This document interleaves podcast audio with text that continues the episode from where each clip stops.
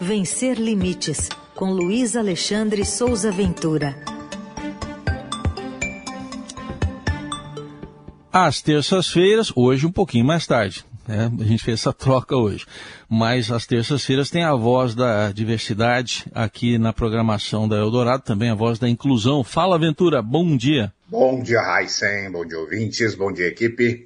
Bom, hoje você vai falar sobre a predominância no mercado de trabalho de homens héteros, brancos e sem deficiência, Ventura.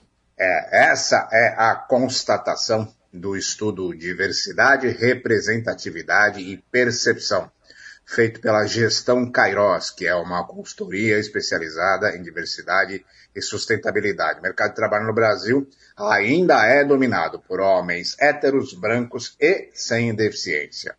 Essa pesquisa durou dois anos, de 2019 a 2021, entrevistou 26.600 pessoas, entre profissionais nos mais variados cargos e posições de trabalho, de líderes a liderados, a aprendizes e estagiários. É, segundo os resultados desse estudo, 68% dos profissionais do mercado de trabalho brasileiro são homens, 64% são brancos, 94% heterossexuais, 99% é, são cisgênero, que é aquele que se identifica com o gênero de nascimento, né? E 97% são pessoas sem deficiência. E na representação da diversidade, 33% das vagas desse mercado de trabalho são ocupadas por pessoas negras, 33%, Somente 2,5% da de etnia ou descendência amarela e 0,9% de indígenas. E as pessoas com deficiência são só 2,7%. Aí a gente analisa esses números e compara com a população brasileira. Segundo o IBGE, dos 214 milhões de habitantes do Brasil, 54% são pessoas negras. A PNAD diz que as mulheres, a PNAD é a Pesquisa Nacional de Amostra de Domicílios, diz que as mulheres são quase 52% da população brasileira. A associação ABGL estima em 18 milhões o número de pessoas LGBTQIA+.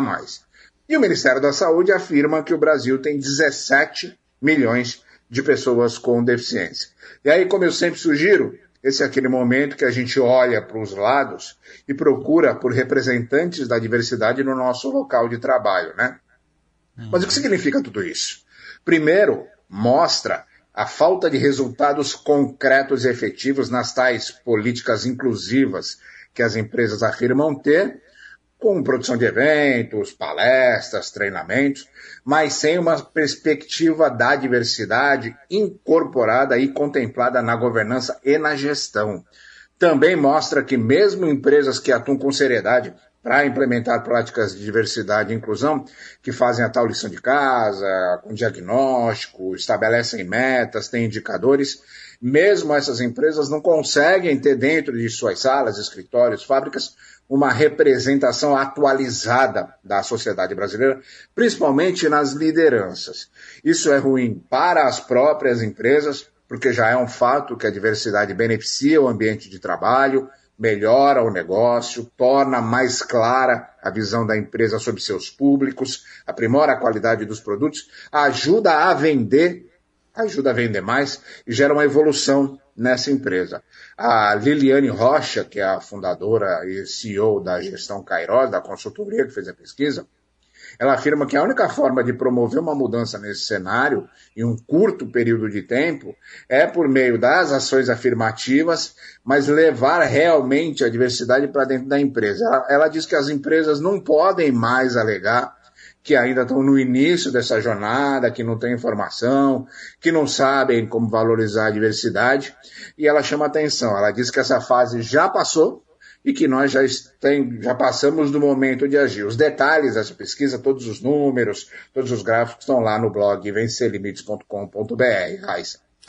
Bom, fora esses números todos que você trouxe que já são impactantes, me chama a atenção também que é em todos os níveis. Né? A gente não está falando só de, lá, de cargos ali de, de, alto escalão, estamos falando de aprendiz e estagiário também, né, Ventura? É, é, quando a gente fala de dominantes, é porque domina tudo mesmo, né?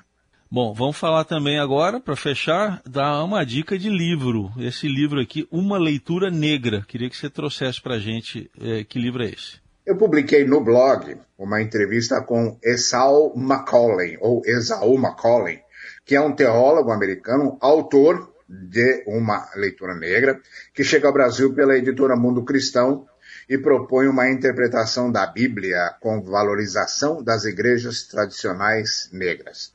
É, o nome completo do livro é Uma Leitura Negra, Interpretação Bíblica como Exercício de Esperança. O autor é pastor, mestre em teologia, doutor em Novo Testamento, formado em universidades dos Estados Unidos. Esse livro foi publicado lá nos Estados Unidos em 2020 se tornou um sucesso de vendas e causou um grande impacto na igreja evangélica norte-americana.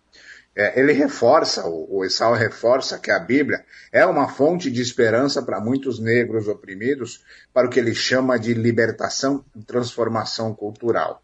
O escritor diz que saber se a Bíblia é racista é uma questão muito séria para os cristãos negros, porque Deus ama e luta pelos oprimidos. E ele defende uma leitura correta, do que ele chama de correta da Bíblia, é, que reforça, reforça que não existe uma hierarquia racial no reino de Deus e que o Novo Testamento termina com uma visão de pessoas de todas as tribos, todas as línguas, todas as nações reunidas para adorar Jesus em um reino multiétnico de Deus. Eu não sou uma pessoa religiosa, eu não sou uma pessoa que segue dogmas específicos de nenhuma, de nenhuma igreja, mas é uma leitura muito interessante, porque exige do leitor uma reflexão sobre como esses dogmas da igreja têm influência no comportamento das pessoas no dia a dia. O autor diz o seguinte: a igreja tem participado de um mal real mas aqueles que se dizem cristãos e participam dessas coisas ruins são maus leitores e intérpretes das escrituras que distorcem a mensagem do cristianismo. E aí, Heisen, eu creio que esse livro também pode ter um grande impacto em toda a comunidade cristã aqui do Brasil, não? Certamente, né? E é. a, a, religião que tem sido cada vez mais muito usada, sempre foi, mas cada vez mais usada politicamente, eleitoralmente também. Tá aí o Luiz Alexandre Souza Ventura. Logo mais você pode conferir também esse comentário de hoje dele como podcast nas plataformas aqui do Estadão e também na coluna o blog Vencer Limites, que tem uma atualização constante lá no portal do Estadão, só você buscar lá por Vencer Limites. Ventura, obrigado. Até terça que vem. Um abraço para todo mundo.